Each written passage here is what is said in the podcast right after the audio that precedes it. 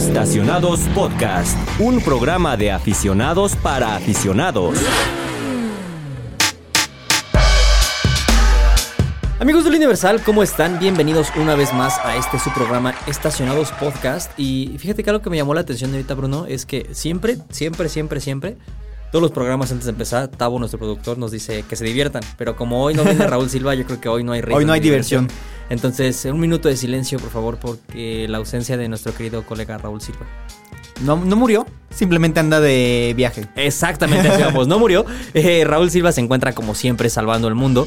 Eh, ahorita, me- si no me equivoco, debe estar tomando un avión camino a Nuevo León, a Monterrey, Nuevo León. Porque va a conocer con su prima. el exacto.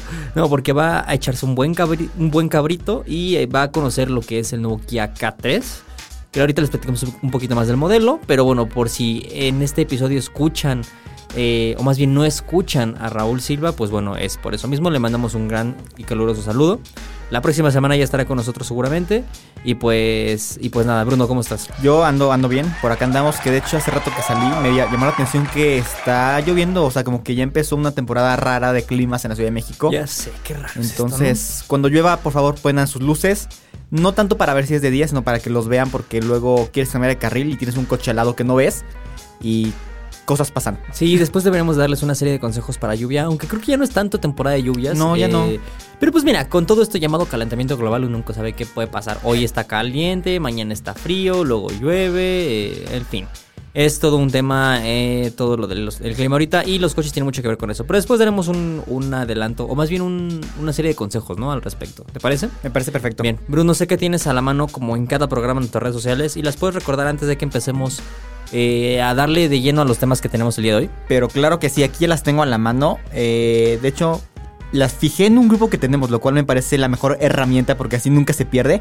Pero bueno, en Twitter está, bueno, no es Twitter ahora, es X. X. Eh, como arroba eautopistas, en Instagram como eautopistas, en Facebook como el Universal Autopistas y en TikTok como arroba autopistas guion bajo el Universal. Pues muy bien. Oye, Bruno, fíjate que el día de hoy tenemos un programa, vamos a llamarle como curioso, porque hoy no vamos a hablar de consejos, ni vamos a hablar de compraventa de coches, ni nada de eso, sino vamos a hablar de ciertos... eh, creo que es el temor que todo el mundo tiene al momento de manejar, ¿no? Las, las famosas multas de tránsito.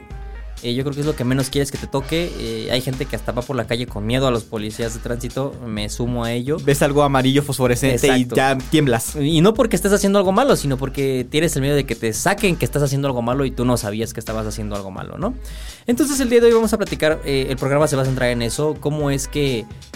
La verdad es que desconocemos mucho nuestro reglamento de tránsito, güey. O sea, Sí. siempre cuando nos han llegado a parar es de, no, joven, es que el artículo 74, eh, párrafo 6, subsección C, eh, guion 2, Ahí dice claramente que usted no puede venir manejando con el volumen a más de 35 niveles, pero aparte en martes por la tarde y si está lloviendo, peor.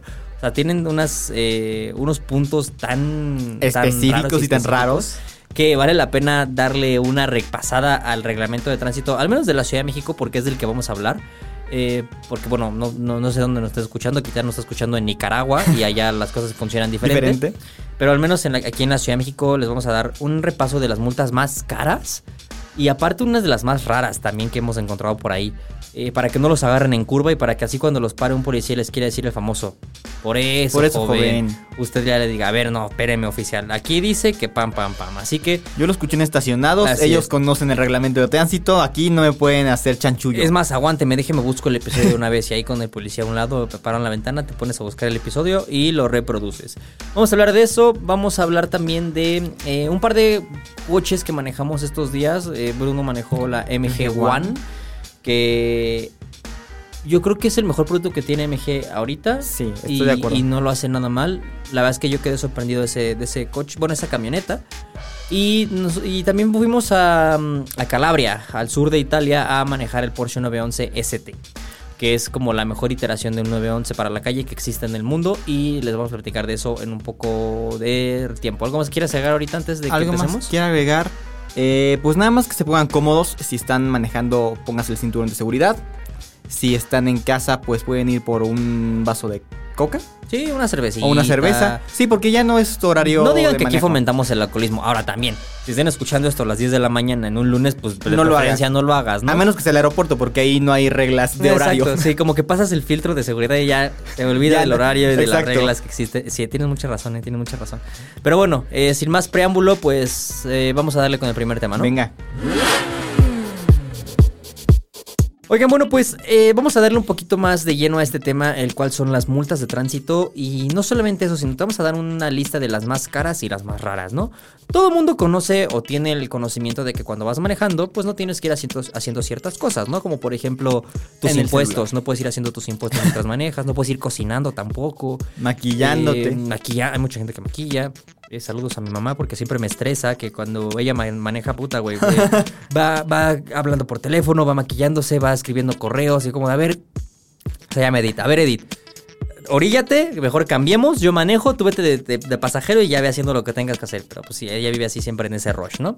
Pero bueno, todo el mundo sabe que no tienes que ir haciendo ciertas cosas al volante, ¿no? Eh, creo que la más común, si no me equivoco, es pues no manejar con el Con el teléfono en la mano, claro, sí. o sea, eh, y de ahí se derivan muchos otros temas en, cuanto al reglamento, ¿no? Ahora, lo importante aquí es que si bien esas tipos, vamos a decir que ninguna multa es, vamos a llamarlo normal, porque no deberían de multarte, pero hay unas multas que son muy extrañas, ¿no? Muy raras o hasta esto, vamos a llamarlas muy costosas.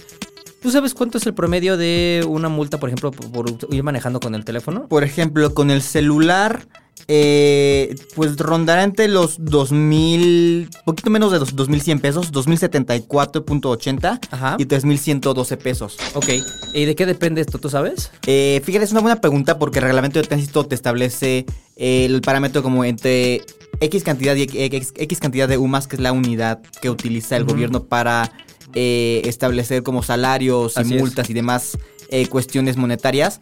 Pero no dice con base en qué. Entonces, mi teoría, y si un policía tránsito nos está escuchando y nos puede aclarar, es que según la gravedad Del asunto. del asunto, ajá. A lo mejor si vas en periférico a 80, ahí estás haciendo un PowerPoint en el celular. O si vas en el tráfico de insurgentes contestando un WhatsApp, pues a lo mejor es un poquito más leve.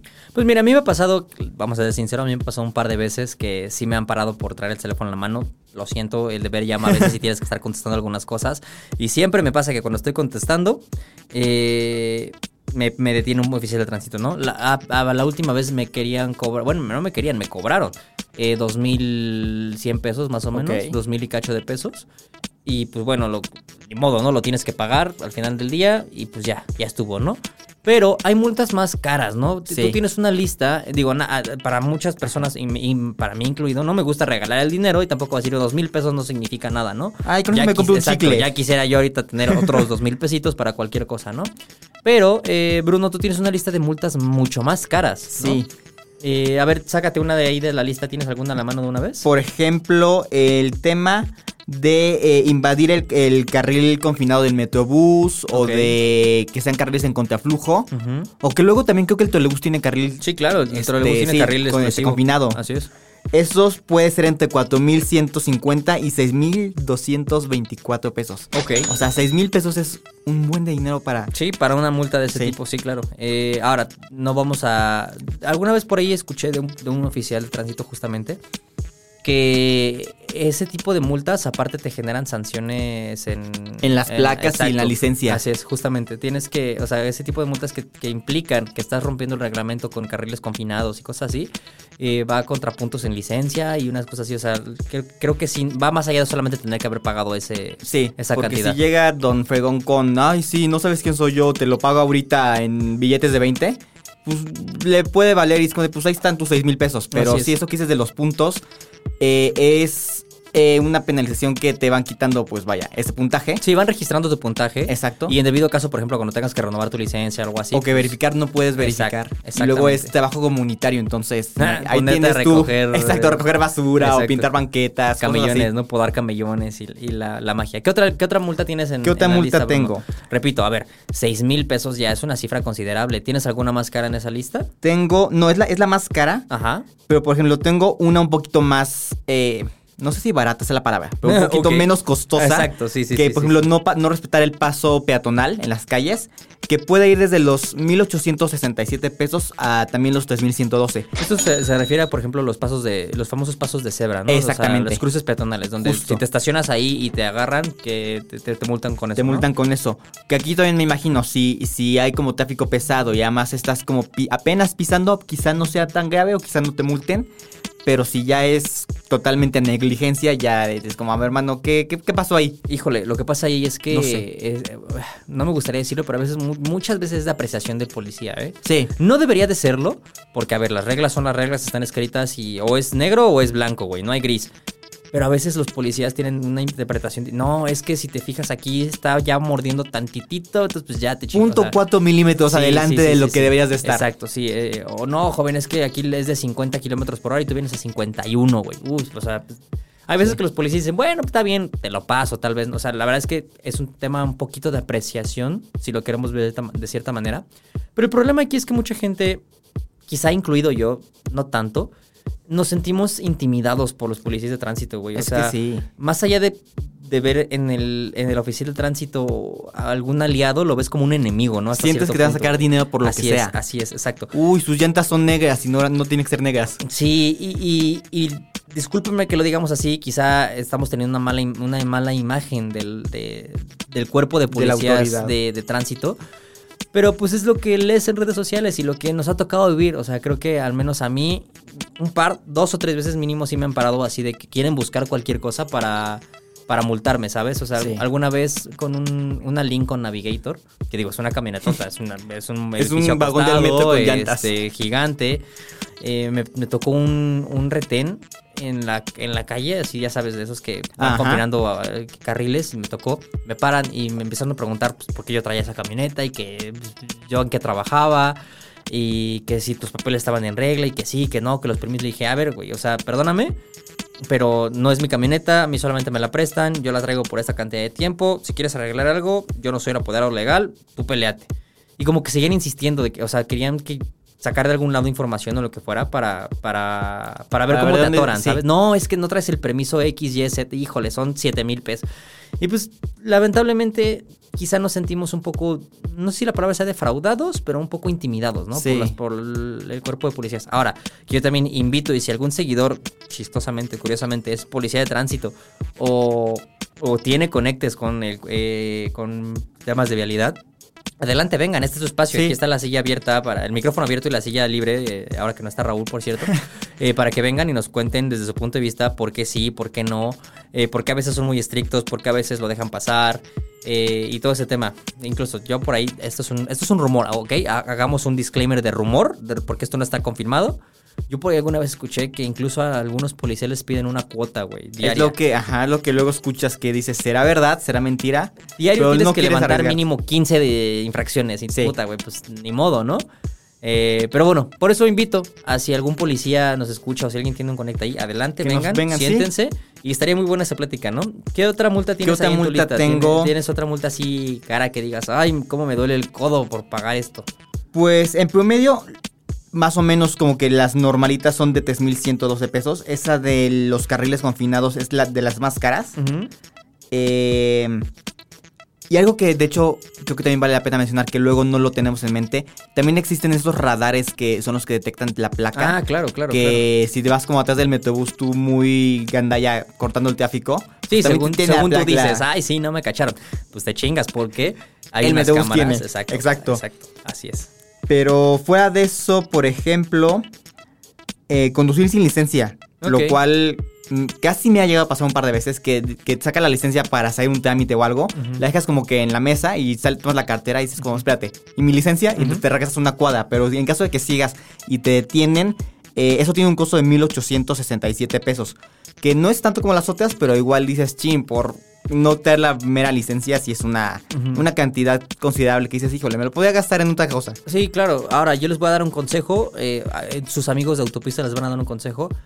Descarguen en su teléfono la aplicación de la CDMX, Ah, en sí. donde tienes una billetera virtual, vamos a llamarlo Justo. así, una cartera virtual en donde tienes tu licencia virtual. Y es completamente válida, es exactamente lo mismo que traer la física. Entonces, si un día se te olvida la física, por lo que decía Bruno, así de, no, pues es que y salgo y la dejé en la mesa, y sales y te paran, y traes la licencia digital en tu aplicación CDMX. Sí, vale. Sin no problema. tienen que decirte que es Photoshop, ni lo hiciste en Paint, nada. nada. Tiene que ser en, En la la aplicación. aplicación. No se vale tener una foto de, ah, ya mira, aquí tengo la foto. No, no, no, no. Tiene que ser la que salga en la aplicación de la CDMX. Exacto. Y ningún oficial te puede decir, no, no vale, joven. Nel, nel, nel. Díganle, a ver, Poli, yo escuché en autopistas que la licencia digital es exactamente igual de válida que mi La licencia física, ¿no? Eso al menos en Ciudad de México. Sí. Porque me ha pasado que en otros estados no te la quieren valer. Eh, si vas manejando, por ejemplo, en Monterrey o en algún lado y te paran y solamente enseña la digital, se ponen medio quisquillosos porque pues, la aplicación que es de Ciudad de México, que ellos no tienen el control, etcétera, etcétera. Pero bueno, al menos en Ciudad de México funciona Sí, vale. perfectamente bien. Y otro consejo que también les puedo dar es que la licencia mexicana, o sea, nada más esto es como un dato random, la licencia mexicana es a nivel federal. Entonces puedes manejar en cualquier parte del mundo básicamente con esa licencia. Hay algunos países que te piden un, permiso especial, pero de ahí en fuera, con la En licencia mexicana, puedes manejar casi casi donde se te pegue la gana, ¿no? Ahora, pasando a un poco a temas más curiosos, vamos a llamarlo así. Dejamos a un lado el tema Cosas de... que no te imaginas. Exacto, dejemos a un lado el tema de puta, tengo que pagar 6 mil pesos por una multa. Mejor vamos a, a platicar un poquito de multas diferentes o, o- o chistosas, curiosas, vamos a llamarlo así. Es bien sabido que hay países, por ejemplo, si no me equivoco, Nueva Zelanda, Ajá. no puedes manejar con más de 20 kilos de papas en la cajuela, porque eso es una multa. Ok. Y es una multa muy chistosa, güey, pero sí existe, ¿eh? O sea, Ok, ok. imagínate, hay, hay- hay gente que... que- que- Va a la central de abastos. Exacto, y... Oh, no, no puedo comprar más de 20 kilos de ¿En se- papa. en ¿Qué voy a ¿En hacer en mi? Restaurante? Pero- oh, pero, demonios. eh, en México al menos eso no pasa. Creo que nunca me ha pasado que paren a alguien por traer 20 kilos de papas. No, creo que no. A menos que la papa esté rellena de otra cosa, ¿no? Un- algún producto ilegal. Pero eh, en México, al menos en las carreteras, hay unas multas bien raras. Eh, por ejemplo, si nos metemos un poquito así al tema de leer todo lo que implica el reglamento de tránsito en las carreteras, que luego tienen ciertos eh, apuntes diferentes al- a, lo normal en las calles, eh, hay unas muy raras. Por ejemplo, artículo 21. Eh, tú, tú ubicas en, en estas películas, ya sabes, las películas de acción, güey, que la típica escena donde viene el tren así en la carretera Ajá. y vienen los malos persiguiéndose y eh, El le tren aceleran, güey. Ajá, el tren así de pep, pep, y, y le aceleran, güey, y pasan a penita. Bueno, eso pasa en las películas. Y en México se ha intentado hacer algunas veces y casi siempre termina en accidentes, ¿no? Pues si tú, es el artículo 21 en, la- en el reglamento de tránsito de las carreteras en México indica que si un conductor desobedece la orden de alto en los semáforos de, de- de cruce ferroviario, eh, es una multa de 120 sa- veces la, la unidad de medida actualizada, la Ajá. UMA, me parece. La cual la multa sería, eh, puede ir desde los 300, los de- desde los 3.800 pesos, perdón, hasta los 11.000 pesos. O sea, imagínate, 11.000 pesos por querer ganarle el paso al tren. Ajá, ojo, para que por si alguna vez se encuentran un tren en una carretera. No se quiera sentir este Dwayne Johnson en. ¿Cómo se llama esta película? eh, Niñera prueba de balas. No, pero eso no es Dwayne Johnson. Niñera ¿No? prueba de balas es Vin Diesel. Ah, Vin Diesel, sí. Ajá, Lo estoy Los dos- confundiendo. Los dos son pelones. Y los Ajá, dos- exacto. Los dos son pelones. Exacto, sí, sí, sí, sí, no, pero yo no, no me acuerdo esa escena, fíjate. Ahora que lo mencionas no me acuerdo. No sé si tiene, pero, pero siento que podría salir ahí. Eh, esa sí es como la clásica escena de Rápido y Furioso también, ¿no? En la También. uno.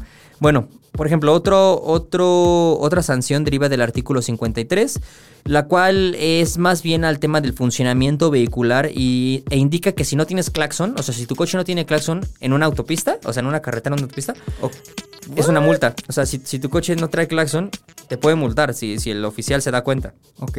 Digo, ¿cómo se darían cuenta? Pues no sé, estaría curioso, ¿no? Pero sí, le, te pueden multar. eh, digo, la multa no es tan alta. eh, la multa va de los 500 a los 900 pesos. Digo, no es tan cara, Sí, pues. no. Pero tienen, o sea, debes de, debes de tener. Qué curioso, eso nunca lo había escuchado. Así es, sí, sí. o sea, tiene sentido porque qué tal que hay una emergencia. Pues es como lenguaje de señas y nada, avientas las luces, pero. Qué, qué curioso, nunca, nunca Sí, lo había pensado. Pues mira, para muchas personas, para muchos, sí, para muchas, vamos a llamarlo personas, marcas, todo, todo mundo, la bocina es, se le llama como, o sea, es como una alerta acústica al final Ajá. del día, o sea, es una manera en la que se, el- te puedes dar, te, te escuchas, o sea, hay algo. Te hace entender si con los fueran completamente silenciosos estaría como también raro por Sí. temas de seguridad, ¿no? Eh, también en este, en este apartado, no precisamente en el que les acabo de decir que es el 53, si no me equivoco, sino en el 46, que va más o menos de la mano, también tiene que ver el tema del sonido del escape. Has visto muchas veces en las carreteras un señal que dice cierra su escape. escape. Bueno, Sí. eso se refiere a que en esa zona tienes que cumplir con ciertos reglamentos de o lineamientos más bien de, De de decibeles. justamente. Eh, la sanción en este caso de que no la cumplas, que es el artículo 46, es de 15 a 26 veces la cuota diaria. Es decir, se pagarían entre 1.400 pesos y 2.400 pesos.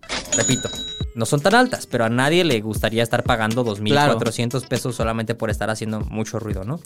Te- eh, eh, ¿Hasta ahorita te ha llamado la atención alguna? O sea, que- La del claxon me llamó la atención. ¿La de las papas? La de las papas.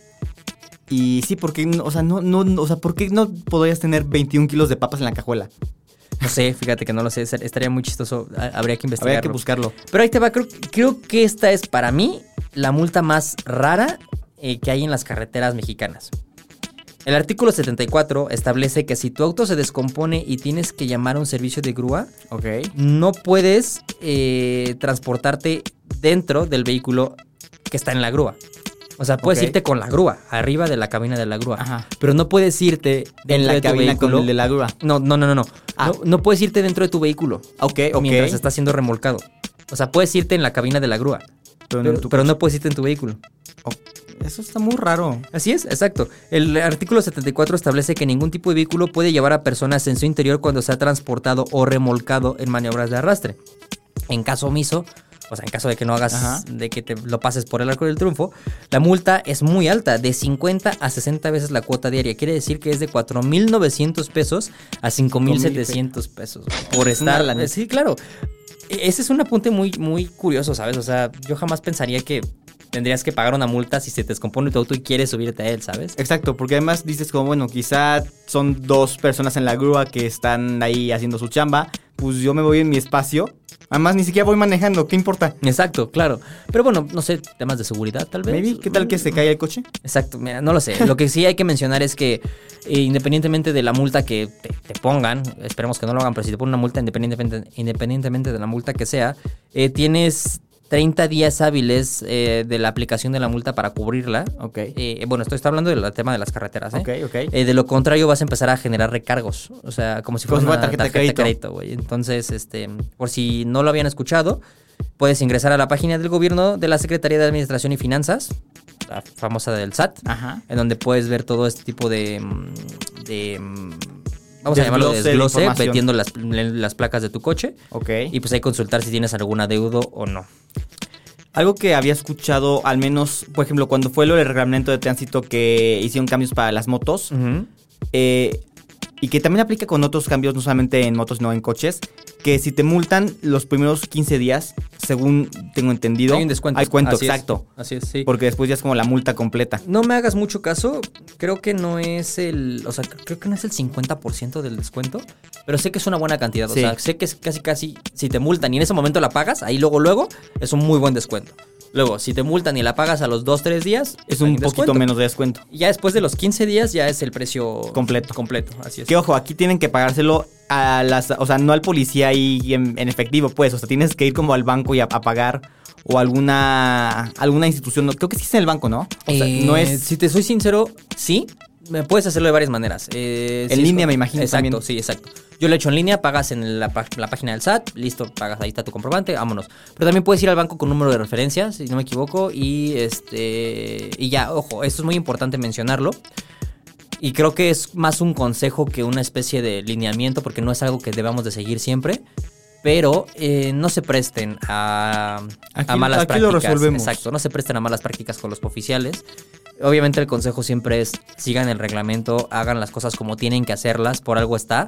O sea, no creo que alguien se haya despertado un día y haya dicho, quiero ver cómo voy a chingar hoy a los automovilistas. Mm, Vamos a ponerles que no manejen con teléfono. No, o sea, es por el Hay tema de una razón seguridad, de claro, es, es- es seguridad vial. eh, muchas vidas se han salvado gracias a todo el reglamento de tránsito. Llámese en cuestiones de velocidad, en cuestión de distracciones, en cuestión de... De alcohol con el Eh, alcoholímetro. Claro, claro. Muchas vidas se han salvado y eso es, creo que, invaluable. Sin embargo, nunca se presten a malas interpretaciones de, o a malas prácticas más bien, de que el oficial se acerque y le diga, joven, pues usted ya sabe, mire, yo aquí puedo quedarme todo el día en lo que llega la grúa, se llevan su coche, va a tener que pagar en, en El arrastre y el arrastre y que sus placas son foreanas y se, me tengo que llevar el... no, o sea, un desmadre.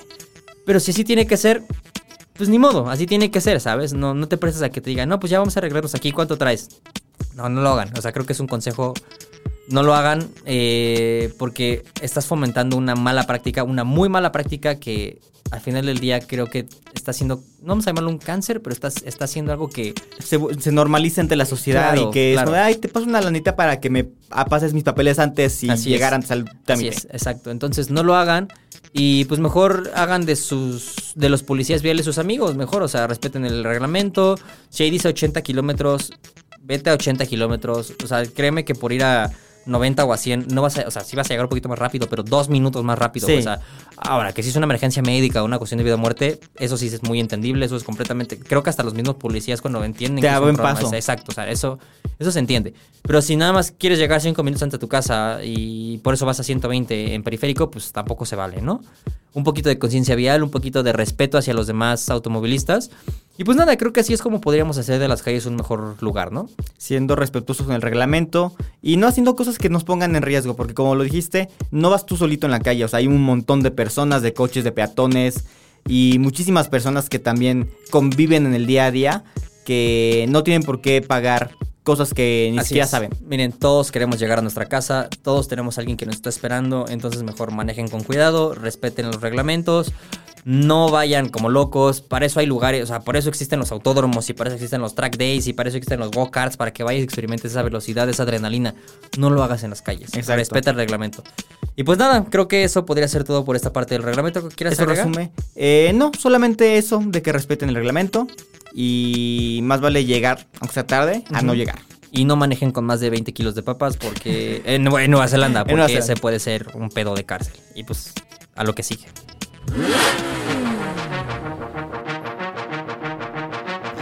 Oye, y hablando de velocidad, pero en lugares controlados y lugares donde probablemente existen carreteras eh, o espacios sin límite de velocidad, pues estabas tú en no- al otro lado del mundo. No, tanto, más o menos, no tanto. Ajá. Como a la mitad de donde estamos. Ajá, sí, sí, justamente. más o menos. Sí, sí, sí. Manejando un coche que justamente es muy rápido y es muy... Muy... Sí, muy, muy especial, vamos a llamarlo así. Me gustaría definirlo como un coche muy especial. Y va de acuerdo con la playera que traes, porque pues, la gente no está viendo, pero Brunito trae la playera de Porsche Turbo. Eh, y justamente lo que vamos a hablar el día de hoy es acerca del lanzamiento, la prueba de manejo internacional, porque el lanzamiento ya había sido, pero la prueba de manejo internacional del 911 ST. Eh, si algo ya hemos dicho en este programa reiteradas ocasiones es que creemos, al menos, eh, puedo hablar por Raúl, aunque no Sí. esté aquí, puedo hablar por Raúl, puedo, puedo decirlo por ti, e incluso por Ana Gaby, que fue la invitada cuando lo estamos platicando. Porsche es una marca que, sinceramente, creo que no sabe hacer las cosas mal. O sea, Es sorprendente cómo mejora algo que ya era casi perfecto. Exacto, es que justamente eso voy. Ese es, ese es mi, el punto central de todo esto. Hemos tenido la oportunidad de manejar ya en un par de ocasiones el 911, en varias, en diferentes variantes. El, el 911 es el deportivo icónico de Porsche, creo que no hay mucho que, que introducir del coche. Eh, se presentó en 1963. Es un gran auto, con cada generación que pasa lo van mejorando. Ha habido incontables versiones, que el Turbo, que el Turbo 2.7, que el... eh, GT2, exacto, GT3 RS. GT Straten, Straten versiones. o sea, ha habido mil y un versiones del 911. Sin embargo, nos tocó manejar apenas en Calabria, al sur de Italia, la más reciente variante del, del 911 que está 100% dedicada al manejo, a, a disfrutar el manejo, ¿no? Ahora, este es un cliché, vamos a, vamos a decirlo. Todo, todas las marcas dicen, no, es que los autos son para manejarse y se tienen Para que disfrutar. disfrutar. Exacto, ¿no? Pero yo creo que, la, sinceramente, la única marca que se preocupa por eso es Porsche. Y te voy a decir por qué. El 911 ST es una creación. Imagínate que estaban sentados así los directivos de, de Porsche en una mesa y dijeron, a ver, güey, hay que crear una nueva versión del 911. ¿Qué se te ocurre? Y alguien dijo, ¿por qué no le ponemos el motor del GT3 RS? Va. Pero ¿por qué no le hacemos unos frenos más cabrones? Va. ¿Y por qué no le mejoramos? ¿Por qué no desarrollamos una nueva transmisión manual que esté pensada para los caminos con curvas eh, y carreteras chiquitas? Va. O sea, digamos que el 911 ST es Hiring for your small business? If you're not looking for professionals on LinkedIn, you're looking in the wrong place. That's like looking for your car keys in a fish tank. LinkedIn helps you hire professionals you can't find anywhere else, even those who aren't actively searching for a new job but might be open to the perfect role. In a given month, over 70% of LinkedIn users don't even visit other leading job sites. So start looking in the right place. With LinkedIn, you can hire professionals like a professional. Post your free job on linkedin.com/achieve slash achieve today. la mejor versión de un 911 para calle. Ok. No hay más. O sea, hay nueve- a- arriba de él está el 911 GT3 RS. Ok. Pero ojo, que el GT3 RS es un coche de pista. Para pista. ¿Se puede, ¿Puedes rodarlo en las calles? Sí.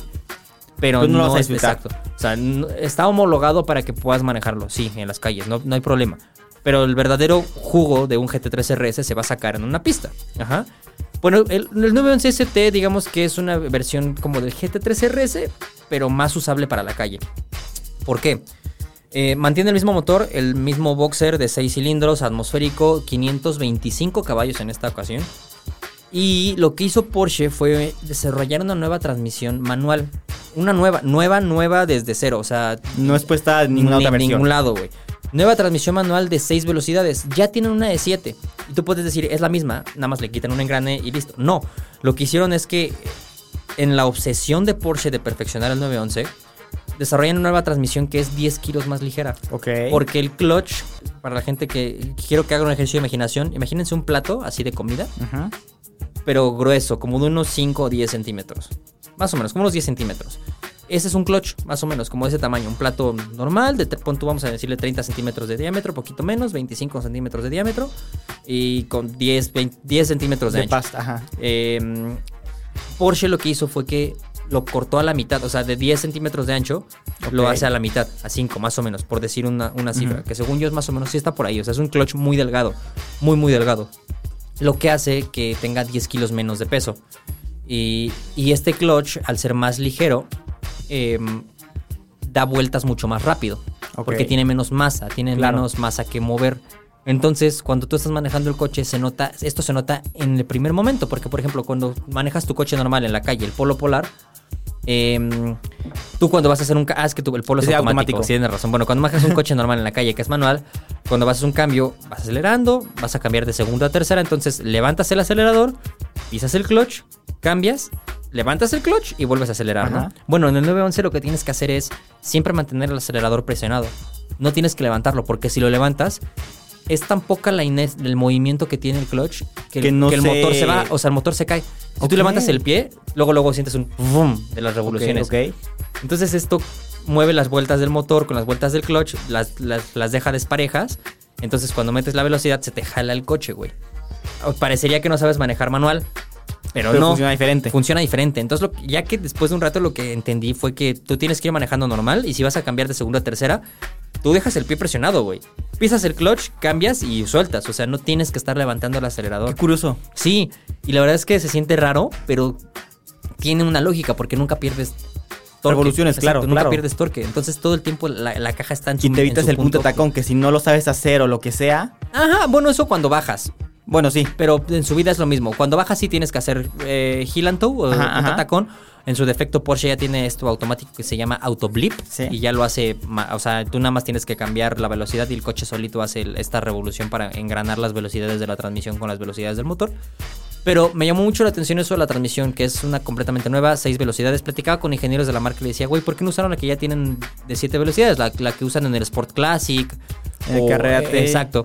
Me dijo, no, porque lo que queremos hacer es que el conductor tenga siempre la velocidad perfecta para los caminos que están pensados este coche. Y estos caminos son caminos ratoneros, güey. O sea, caminos... Los Alpes es- suizos. Así, o sea, caminos de curva tras curva, tras curva, tras curva. Manejamos cerca de 300 kilómetros Ok. por día, fueron dos días.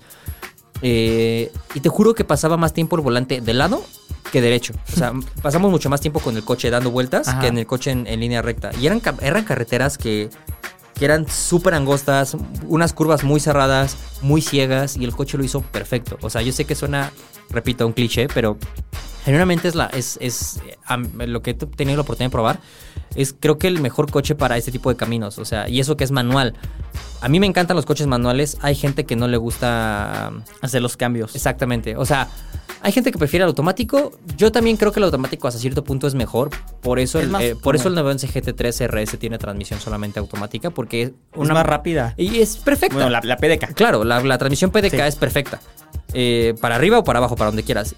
Pero el, añadirle una transmisión manual de 6 velocidades le da un toque humano y se siente en el coche. Se siente que que te comunicas con el coche, que te peleas con él, que lo comprendes. O sea, lo que siempre he dicho, y justo es lo que escribí en, la prueba del 911, GT3 del 911 ST, que ya está impresa, la pueden ir a ver, eh, es que el coche, la, gran bondad la gran virtud del coche es que te entiende y que lo entiendes. No es solamente una máquina perfecta que yo voy en línea recta a 300 kilómetros por hora, no va a pasar nada y te sientes seguro y confiado y dices, "Ah, está bien. Aquí sí sientes que el coche depende de ti y que tú dependes del coche. O sea, al final del día, Hombre y máquinas son uno mismo. exactamente. O sea, en este caso el 911 CT es la, la iteración perfecta del, del manejo por placer. O sea. Manejo de ese de que te sales y no tienes ningún destino, pero dices, voy a manejar y te vas en el a donde me 911. lleven los caminos, no importa. Increíble este coche, o sea, increíble. Neta, no, no, no dimensionas lo bien configurado que está el coche. Las carreteras ayudaron muchísimo. No sé si ubiques o te suena el nombre de Walter Roll. No. Walter Roll era un piloto de Porsche. Ok. En la década de los rallies, de, ya sabes, el grupo, el famoso grupo B y todo eso. o sea, el- todo eso que hubo en los 80s y, y- 80s y 90s de rallies, este- estos experimentos de coches sin límite de potencia y todo. Bueno, eh, por, eh, Walter Roll era piloto, piloto Porsche. Y platicando con Oliver, Hig- Oliver Higler, que es el, es el el, el vocero de, del 911, eh, de la división deportiva de 911, y del 718. Un saludo a Oliver, que no creo que nos escuche, pero un saludo a Oliver. Em, me llama la atención que decían que durante el desarrollo del coche les ayudó mucho Walter Roll. O sea, Walter tuvo la oportunidad de subirse al coche, ayudar con el tema puesta a punto de suspensión y demás y todo. Y que unas dos semanas previas al, al manejo, al test drive internacional, se fueron a hacer scouting y todo, e iba, iba Walter. Ok. Iban en, el iban en dos 911 STs. El, en donde iba como el equipo de producción, porque iban a hacer fotos y demás y todo, y donde iba eh, Walter Roll, ¿no? Por ponerte un ejemplo, nosotros hicimos este mismo recorrido de, tres, de 300 kilómetros, lo hicimos en este. poquito más de 3 horas. Sí, poquito más de 3 horas. O sea, y la verdad ahí es que no. No íbamos rápido, tampoco íbamos lento, íbamos como un ritmo Velocidad normal. Sí, sí íbamos un poco más, más rápido de lo que ya alguien normal. Eso es, eso es un hecho. Pero no íbamos tan rápido. Walter Roll lo hizo en una hora cuarenta. O sea, nos recortó What? una hora y cacho. ¿Dónde? ¿Quién No sé. sabe? Y, y dicen, obviamente no estábamos, pero dicen que cuando llegó al, al destino y se bajó, dijo, este coche es perfecto. Lo único que le cambiaría es el nombre. Que no fuera 911 ST, que fuera 911 Walter Roll. es perfecto, dice. O sea, este coche me recuerda a cuando corría el rally de San Remo. Ok. La manera en la que apunta, la manera en la que tú dobla, la manera en la que acelera, la manera en la que frena. O sea, esto es lo más cercano a un coche de rally que Que puedes, puedes tener. comprar. Y me sorprendió, o sea, porque ya que tienes esa, esa idea en la cabeza, sí, ¿eh? O sea, nunca he manejado un coche de rally, pero sé que tienen que ser coches ágiles, Ajá. ligeros, Muy precisos. muy precisos. Tienes que confiar en cada centímetro del coche porque hay lugares donde te juro que eran curvas así donde sentías que no pasabas, pero pasabas. O sea, tenías que, que confiar en que, en que ibas a pasar. Y otro de los, de los apuntes que, que me llamaron mucho la atención el, durante el lanzamiento del ST es que, eh, te dije, hicieron el clutch, ¿no? Un poco más ligero. Pero no solamente eso para liberar peso. Hay algo que todos los coches tienen. Fibra de carbono. No, aparte. Todos, todos, todos. Hasta el Aveo que está así. Todos. afuera, ok. Todos los coches tienen, pero nunca te habías puesto a pensar que ahí puedes de- disminuir peso. Um, Y Porsche ¿qué lo será? hizo. ¿Qué será? ¿Qué será? ¿Qué será? Todos. El, algo en el tablero. Por ahí, mero. Este. Sin guantera. No, si traen guantera. Ok. Em, Pero es- en la guantera hay de eso. Lo. No sé, los manuales. Las alfombras. Todos los coches tienen alfombras y tienen Sí. tapizados. y Sí, recu- o sea, sí, sí. como estos tapizados en el piso. Ajá. y- bueno, Porsche lo que hizo fue desarrollar una alfombra nueva Ok. que pesa dos kilos menos. Y tú dirás, pues dos, Dos kilos, kilos no es nada. Pero, No, pero sí es dos algo. kilos es mucho para disminuir peso. O sea, toda la alfombra del coche está fabricada en un textil de no sé qué, que no compromete el- el- la, la durabilidad del mismo. Pero, Pero, sí es más ligero. así es, exacto. Oye, y en temas estéticos, ¿qué tiene diferente el, el ST? Porque algo que muchas personas dicen que quizá no sean tan fan- fanáticas de la marca es como, es que todos los 911 se parecen. Que, o sea, sí, pero sí son fáciles de diferenciar con un ojo medianamente entrenado. Pues mira, creo que ahí, ahí también es como una, una de las ventajas o virtudes del 911, que todos se parecen. O sea, todos los 911 son iguales, si lo quieres ver de cierta manera. Incluso hasta generacionalmente Sí. los sabes distinguir. O sea, puedes ver un Porsche Exacto. de los 70 y puedes ver un Porsche, un 911 de los 70 y ves un 911 de principios del siglo Y sabes que es un 911. Ujú. O sea, tendrán unas diferencias, pero sabes que sigue siendo el mismo El mismo modelo. coche, sí. Ajá, y eso muy contados coches en la industria. Muy contados. Entonces creo que esa es una bondad en el 911, que no cambie tanto. En el, 11 en el ST lo único diferente que podrías notar, por así decirlo, es que tiene los emblemas del 60 aniversario de- del, De del la marca, 911. No, del 911, del modelo 911. Ajá, ok, ok. Y, Ah, cierto, son 75 de la marca, ¿no? Así es, y 60 del 911. Ajá. Eh, y que está, o sea, tiene, cada uno tiene una placa numerada porque está limitado a 1963 unidades, Ok. porque es el año en el que, en el que nació el primer 911. Y ya, o sea, bueno, la versión Heritage trae un color azul especial, que es un azul como un azul cielo pastel, está muy bonito, con el número 63 por 1963. Eh, trae rines Center Lock, que son los rines estos que tienen solamente un birlo al centro grandote, como los de carreras que son rines de magnesio, que por cierto son 15 kilos menos en peso, o sea, porque traen unas perforaciones en medio de los brazos que te permite tener menos masa, pero que tampoco compra puta, o sea, ya son cosas así muy clavadas, todo, muy clavadas. literalmente. Y este, y ya de ahí en fuera no se nota como un 911 diferente, no el alerón trae el, el de los 911 normales, que es Que oculto, ajá, que es oculto, este sale a los 120 kilómetros por hora Ok. no a los 80 como en otros 911 porque decían que la configuración aquí lo que querían era que se viera lo más limpio posible el coche. Entonces configuraron la suspensión para que no tengas que abrir el alerón a 80 kilómetros para tener agarre, sino que a partir de 120 puedes, o sea, ya tienes que levantar el alerón o lo puedes levantar con un botón ahí en el centro, ¿no? Pero al final del día la idea es que esté escondido la mayor parte del tiempo. Y, y ya, o sea, la verdad es que no cambia más, no tiene, no tiene otra cosa. ¿Algún alerón especial? ¿Cofre diferente? Nada, bueno, el cofre es fibra de carbono, pero pues eso no lo notas. Sí, no. Las puertas son fibra de carbono, eso no lo notas. Adentro traes el roll cage, la, jaula antivuelco, que también está fabricada en fibra de carbono. Y ya, o sea, la verdad es que no, no, no hay otro. No hay otro elemento distintivo del, del ST. Hasta, hasta, Hasta lo que yo recuerdo, pues. y pues claro, como buen Porsche, tienes todo el tema de la exclusividad y opcionales y demás, Sí. lo que te quieras Que si imaginar. lo quieres con piel de unicornio y Te lo en hacen. rosa pastel. Te lo hacen. te Obviamente hacen. te van a cobrar, ¿no? Sí, y te van a cobrar un ojo de la cara porque pues, es Alemanes Porsche. siendo alemanes. Exacto. Pero eh, sí, o sea, por ejemplo, le puedes poner el color este, el Rubiston Red, Ajá. eh, más unos rines de magnesio mate blancos y espejos en fibra de carbono. O sea, puedes configurarlo como tú quieras, güey, al final del día. Literal no hay dos Porsches iguales. No, es muy difícil. Por ahí una vez escuché un dato, no me acuerdo bien el número, pero era como cada 1700 y tantos coches se repite. Pero no es, o sea, por aún decirte una cifra, creo que eran 1900 o una madre, pero pueden salir 1900 Porsches diferentes sin que se repitan. O sea, 911 mucho. por las por las configuraciones, de hacer. cada persona. O sea, son, son, es una brutalidad lo que puedes hacer con el, el 911. Y pues bueno, el ST, obviamente, todas las unidades ya están vendidas, 1963. Para coleccionistas, en México estoy Es lo que te preguntaste, en México hay. en México sé que van, van a llegar un par. Un par de estas versiones. Obviamente van a ser súper, súper cotizadas. O sea, Sí. eh, ahorita, si no me equivoco, está por ahí el precio rondaba los 5 millones, poquito arriba de los 5 millones de pesos al, al tipo de cambio. Y este. mm, y pues nada, seguramente en unos años se va a ap- apreciar ese coche muchísimo, Sí, ¿sabes? Totalmente. Además de que no sé si sea el último 911 a gasolina. Eso justamente menciono en el texto. eh, es casi un hecho, ¿sabes? O sea, no lo han dicho abiertamente, Un pero es- secreto a voces. es casi un hecho que este va a ser la última versión especial de un 911 a gasolina. Ok. Es posible que el siguiente 911 que presenten ya sea el híbrido y de ahí se van a derivar todos los demás. O sea, el nuevo GT3 va a ser híbrido, el nuevo GT3 RS va a tener hibridación. Eh, platicaba, te digo, con los ingenieros de la marca y les decía que hasta dónde van a llevar esto. O sea, o van a, van a diferenciar su- sus modelos híbridos de los modelos de carreras o van a utilizar eh, la electricidad para que estos tengan mayor desempeño. Y ellos me dijeron, a ver, nuestro compromiso con el motor de combustión es alargarlo lo más que podamos, porque es la única manera en la que ahorita tenemos la posibilidad de ofrecerle a los clientes un buen desempeño. Nos encanta la idea de la, de la- de la hibridación y la electrificación. Me dijo, ahí está Taycan, güey. Ahí está el Ahí está Panamera, el. Turbo SC Hybrid, Ah. Cayenne SC Hybrid, todo. Ya tienes los modelos Hybrid. Pero que quieren mantener lo más, el más tiempo que puedan, mayor tiempo posible, La en- esencia. en la esencia en el 911.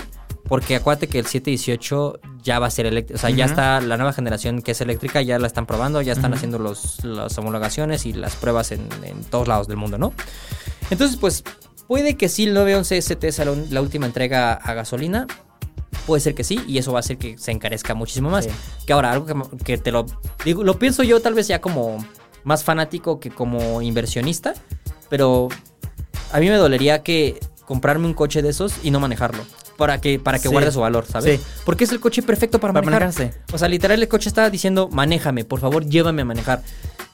Y lo guardas para que no pierda su valor porque va a ser el, posiblemente el último 911 con el motor a combustión manual. O sea, y una edición muy, muy especial, ¿no? Está, está- Está raro porque sí, o sea, como dices, si está hecho para manejarse y que tenga mejor una que otra pedrada o cosas así, es como pues, eh, heridas de guerra que denotan que pues se usó y se disfrutó. Sí, exacto. Pero bueno, eh, ¿algo más quieres agregar ahorita? Eh, pues que si a alguien le sobran 5 o 6 millones de pesos y no sabe en qué tirarlos, me los Le- pueden les dar. dejamos nuestro número de cuenta para que vayamos haciendo la vaquita y ver si nos alcanza para un 911 ST. Aunque sea un. algún otro. No tiene que ser el ST. El, el T, el, el 911, T, el sí. Carrera T. Sí, con ese está, está bien. A ese. Y pues bueno, nada, pasamos a lo que sigue.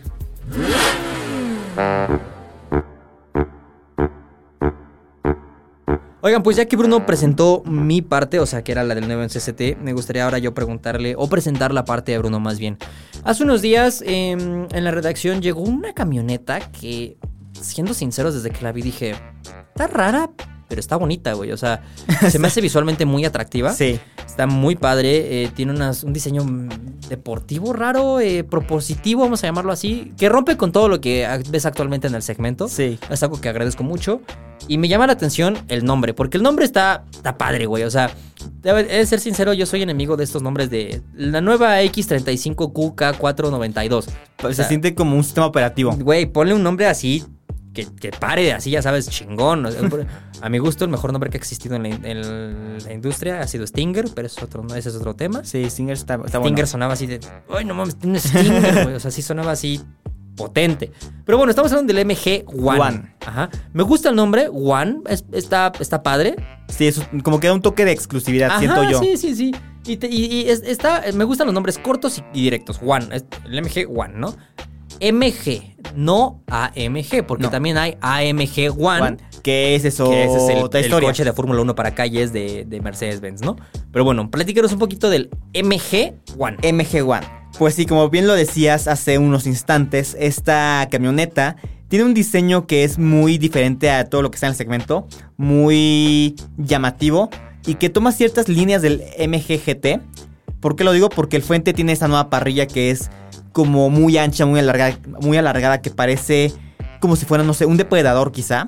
eh, a la par de unos faros que son alargados, pero que a diferencia del GT tienen como una iluminación diferente, al menos en la luz de día y direccionales, que son como tres diodos, así como si fueran Sí, eh, sí, luces sí. De, de- de misil. Algo así, que desde que lo abres dices, ok, esto está interesante. Por atrás se ve como como un poco más geométrico. Incluso algo que en lo personal se me hizo muy curioso es la tercera luz de freno, la que está en el alerón. Porque en lugar de ser una barra horizontal como suele ser en pues prácticamente cualquier coche, aquí es una pequeña barra vertical, muy angosta. Ah, ok. Está, Ajá. está O sea, es como una colita así. Ajá. Ajá, ok. ajá. colita que además va integrada en el alerón, que el alerón tiene como unos huecos que vienen desde el techo. O sea, sí se ve como un coche deportivo en algunos eh, elementos estéticos. Y que además la, la versión que nos llegó, o mejor dicho, el color que nos llegó, era en naranja, pero así naranja. Sí, es naranja padre, o sea, es como un, no es un naranja cobrizo, sino es un No. naranja chillón. Como un naranja Fanta. Ah, ándale, ajá. Pero un no, no metálico. Ajá, sí. Se veía interesante. Sí, notas a la gente que voltea a ver como de, ¿qué es eso? ¿Qué? ¿Por qué es una camioneta naranja? Oye, ¿y cuál sería, cuál dirías que es como el, el valor agregado de la MG One? Eh, yo creo que dentro de la marca, además del diseño, el tema de la eh, tecnología, o sea, todo lo de las pantallas y todo esto. eh, y tam- también el refinamiento en el manejo. Se siente mejor que, eh, pues creo que es el mejor producto que tiene MG a la venta en nuestro país. Eh, porque el manejo es muy cómodo. Eh, que sea no sea tan deportivo como lo sugiere el diseño, pero se mueve muy bien. El motor es un motor de 1.5 litros. No surprise. Turbo. Exacto. No surprise. ¿De 170 caballos? No, 150, 168. No, espérame. Déjame te lo confirmo. Sí, 168 caballos. 170 caballos. Pero aquí es CBT, no es. No es DSG. Bueno, Sí. no es doble embrague. No doble es embrague. DST, Ajá. Que al principio, cuando leí la ficha técnica antes de manejarla, dije, ay, no sé si Ajá. me encanta la CBT porque luego tienden a ser como muy lentas y sobre todo por el segmento. Pero la verdad es que me sorprendió porque es muy suave, no se siente lenta eh, y tiene buen punch. O sea, de verdad para incorporaciones, para meterte a periférico o ese tipo de, de situaciones donde necesitas la potencia, se mueve bien. O sea, obviamente no es un coche súper turbo deportivo con 5000 caballos de fuerza, Ajá. pero lo hace muy bien. Se Sí. mueve muy bien. Ahora, algo que me llamó la atención, yo la verdad es que no la pude manejar, me quedé con ganas de manejarla, eh, pero cuando tejimos aquí en, el- en- la redacción me subí, eh, porque fuimos a recoger algo a la camioneta, algo así, no me acuerdo, y me subí, la vi por dentro, y me llamó la atención que es, o sea, es una propuesta diferente por adentro, y, y quizá para muchos sea un poco complicada y rebuscada, porque creo que esto de tener puros mandos táctiles para ciertas cosas está raro. Es un poco raro, sí. Pero está padre, o sea, está bien que propongan algo diferente, ¿no? Está ¿Cuál es tu experiencia? Tú que viste con ella un poco más de tiempo. Eh, pues mira, yo la recibí un día, ya era, ya era de noche, estaba oscuro, entonces eh, tenía como que no tanto tiempo para ajustarme el asiento y todo esto. Eh, además del juego de instrumentos digital y la pantalla también digital que es bastante más grande que en otros modelos de la marca, tienes un pequeño panel táctil a la izquierda. O sea, es como si fueran tres pantallas unidas en una, Ajá. anguladas. Y el panel de hasta la izquierda lo que hace es eh, controlar los seguros, abierto, cerrado, controlar los espejos y controlar la iluminación, la altura de la iluminación, así como algunos atajos para música o teléfono. Se me hace que algunos mandos están muy raros colocados, como lo de música, porque yo no me iría a la izquierda del tablero, yo me iría abajo de la pantalla, pero bueno. Eh, son mandos táctiles, entonces estás acostumbrado a buscar una perilla o unos botones adelante de los botones de la ventana, pero aquí no están ahí, entonces sí es como, espérenme, Sí, sí. denme un minuto. Además no están como que tan iluminados hasta que los tocas, que se encienden más fuerte, entonces no, no acabas de entender al principio, como que sí te reinicia el Windows. Sí, pero ahora, aquí hay algo, porque eh, quizá esto es un poco más complicado para consumidores, vamos a llamarlo, de generaciones más edad. grandes, o sea, de cierta edad, porque pues han crecido con botones y con comandos más sencillos. Pero esta propuesta creo que la podría valorar como la nueva la generación de consumidores, ¿no? Sí. Que nos gusta como lo geek, lo, lo tech, ¿sabes? Como tener estos gadgets. Apantallar, literalmente. Exacto. Ajá, exacto. Eh, en escala, o en, en términos generales, iba a ser una escala, pero en términos generales, ¿te gustó la camioneta? Me ¿Qué gustó le cambiarías? ¿Qué no le cambiarías? Eh, ¿Cómo crees que se vaya a comportar? Porque creo que el precio es uno de sus grandes, Sí. grandes aliados, pero ahorita lo dices, pero eh, cuéntame un poquito. O sea, ¿te gusta, no te gusta? Me gustó mucho, eh, independientemente del motor, algo que me gustó muchísimo es la insonorización, porque no escuchas prácticamente nada de afuera y tampoco sientes las clásicas ondulaciones del pavimento que se van haciendo con el paso del tiempo. Ajá. O sea, está muy bien aislado del exterior. De hecho, las ventanas delanteras son dobles, son dos cristales, entonces te quita aún más sonido. Eh, me parece un espacio muy relajante en el cual estar, en el cual manejar. Eh, algo que no me encantó, te digo, es este panel táctil para los espejos. Creo que sí hay algunas, algunos mandos que son como muy rebuscados. Ajá. Eh, sin embargo, nada más es cosa de adaptarse, de entender cómo funcionan y tener eso presente en la cabeza. O sea, es como pasar tiempo con la camioneta, Exacto. acostumbrarte, adaptarte. Jugar, picar, Exacto. son, suena muy mal eso, pero como lo diría un museo, eh, toco, juego y aprendo. Exacto. Saludos, papalote. Saludos, patrocina. papalote Museo del Niño. Eh, ¿Qué otra cosa le, le cambiaría? Mm, quizá le- yo le pondría unas paletas de cambio al volante, o al menos un modo Ok, manual, porque ajá, no fíjate tiene. que eso estaría bueno también, ¿no? Si la, o sea, si la propuesta ya es como deportivona y así de radical, un par de paletitas en, la- en el, en el volante no creo no que- estaría mal. Exacto, sí. Porque sí tiene es un modo, bueno, no es sport, le llaman super sport cuando bajas la Ok, palanca. ok, super sport. Sí, está, entonces se ilumina diferente el tablero, o sea, así como que tiene un mood muy diferente. Pero dices como, híjole, yo quiero hacer los cambios, pero no puedo. Y no hay- de, de verdad no hay ninguna forma de que tú los hagas. Todo lo tiene que hacer Todo la televisión. Ah, ok. Bueno, pues fíjate, ahí tienes un buen punto que habría, hubiera como un modo manual, ¿no? Sí. Ya. Bueno. Creo que es mi único pero. Ujú. Eh, y ahora la pregunta es, ¿y cómo queda con respecto a HS? Exacto. Porque tam- también ahí se va a pelear, ¿no? Contra. Sí. No sé si contra HS o contra ZS. Es que está como en medio. Es un poco así como Taos con Tiguan y con Taiwan. Ajá. Es un poco más o menos la misma historia. Ok. Pero aquí creo que está un poco más definido porque la veo, como dices, para un público más joven. Mientras que HS a lo mejor un público un poco más grande o como para familias más eh, tradicionales en Ajá. el sentido de que no quieren experimentar tantas cosas nuevas. Eh, creo que sí le va a ir bien. sí le, le auguro un buen éxito porque además es muy parecida al MGGT en diseño, al Sí, menos al Fuente. sí, sí, sí. Y que es un coche que se ha vendido muy, muy bien. Sí, pues mira, creo que su propuesta en cuanto al valor eh, o la relación precio, eh, calidad o contenido, lo que te están dando, es muy buena. ¿Cuánto es el precio, Bruno? La versión básica, que se llama Style, cuesta 485.900 pesos. Y la versión equipada, que se llama Excite, vale 535.900. Ok, ya bueno. 535 mil. Me van a decir que quizá es que tú no tienes la dimensión y bla, bla, bla, lo que sea. Pero bueno, por- le pones unos 30, 40 mil pesos más y ya te estás comprando las X30 Turbo, que es a mi gusto la mejor del segmento, ¿no?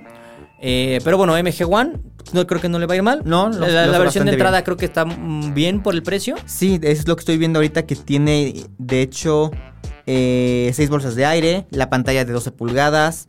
Lo único que no tiene son los, eh, los sistemas ADAS, que en la marca le llaman MG Pilot nivel 3, Ajá. que es, es el único que tiene la versión tope, que son todos estos del que no te salgas del carril, Sí, que sí, si claro. te frena el coche de adelante, eh, monitor de punto ciego, cámaras de 360 grados, que de hecho son muy parecidas a las de BMW, en el sentido de el render de que puedes girar y que pones la direccional, se pone la direccional en la pantalla, o sea, como que es un sistema muy... Se ve muy bien, funciona muy bien y es fácil de usar. Bien. Pues esa es la MG One. Eh, si algún. Si alguien más tiene alguna duda, los invito a que nos dejen sus preguntas, comentarios o, o cuestionamientos acerca de la camioneta en redes sociales, las cuales siempre tiene la mano Bruno. No sé si las tengo ahorita a la mano. Claro Eh, que pero sí. sé que siempre las tiene a la mano Yo para aquí que las la recuerde, tengo. ¿no? En TikTok estamos como arroba autopistas guion bajo el universal. En Facebook como el universal autopistas. En Instagram como eautopistas. Y en Twitter, ahora X. Ahora, X. ahora X. Arroba eautopistas también. Pues bien, pues nada, pasemos a la despedida entonces. Oigan, pues bueno, hemos llegado a la conclusión, al final de otro episodio más de Estacionados. La verdad es que siempre, como cada semana les digo, es un gusto estar aquí con ustedes que nos escuchen. Bruno, ¿algo que quieras destacar de este episodio? ¿Cuál fue tu parte favorita, diría Dora la. Exploradora?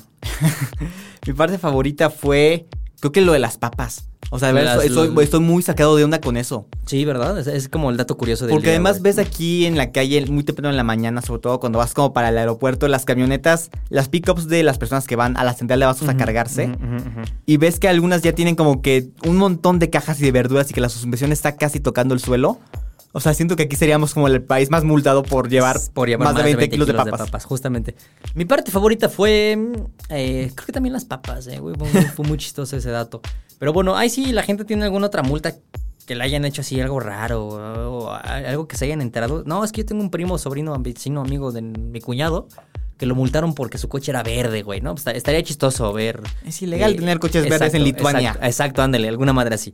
Pero bueno, eh, muchas gracias por acompañarnos otra semana. Espero que no se haya notado mucho la ausencia de nuestro querido eh, estimado amigo Raúl Silva, señor dueño de este podcast, eh, al cual le mandamos un caluroso saludo. Eh, les digo que ahorita está con Kia manejando el K3, que es la nueva versión, vamos a llamarla nueva versión, la nueva generación, Generación del Kia del Rio. que también va a tomar, creo que el lugar del Forte. O sea, está Está rara la- misterioso todavía. está- los invito a que estén al pendiente de nuestras redes sociales y canales de comunicación porque seguramente vamos a tener todos los detalles del Kia K3, eh, que por cierto se va a fabricar en México, en la planta de pesquería. Ajúa. Justamente decíamos Pescorea. eh, para todo el mundo. Y pues nada, eso es todo. Bruno, ¿algo que quieras agregar? Pues nada más que estén atentos a todo lo que viene porque se vienen varios eventos, varios lanzamientos. Y nada, nos estaremos escuchando por acá en una semana. Seguramente. Y pues nada, ahora sí que diré lo que siempre dice nuestro querido Raúl Silva cuando vamos a acabar. Nos vemos en el tráfico. Nos vemos en el tráfico y- porque es Ciudad de México. Exacto. Y pues nada, abrazos. Estacionados Podcast, un programa de aficionados para aficionados.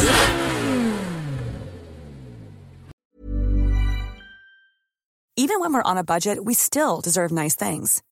Quince is a place to scoop up stunning high-end goods for 50 to 80% less than similar brands. They have buttery soft cashmere sweaters starting at $50, luxurious Italian leather bags, and so much more. Plus, Quince only works with factories that use safe, ethical, and responsible manufacturing. Get the high-end goods you'll love without the high price tag with Quince. Go to quince.com slash style for free shipping and 365-day returns.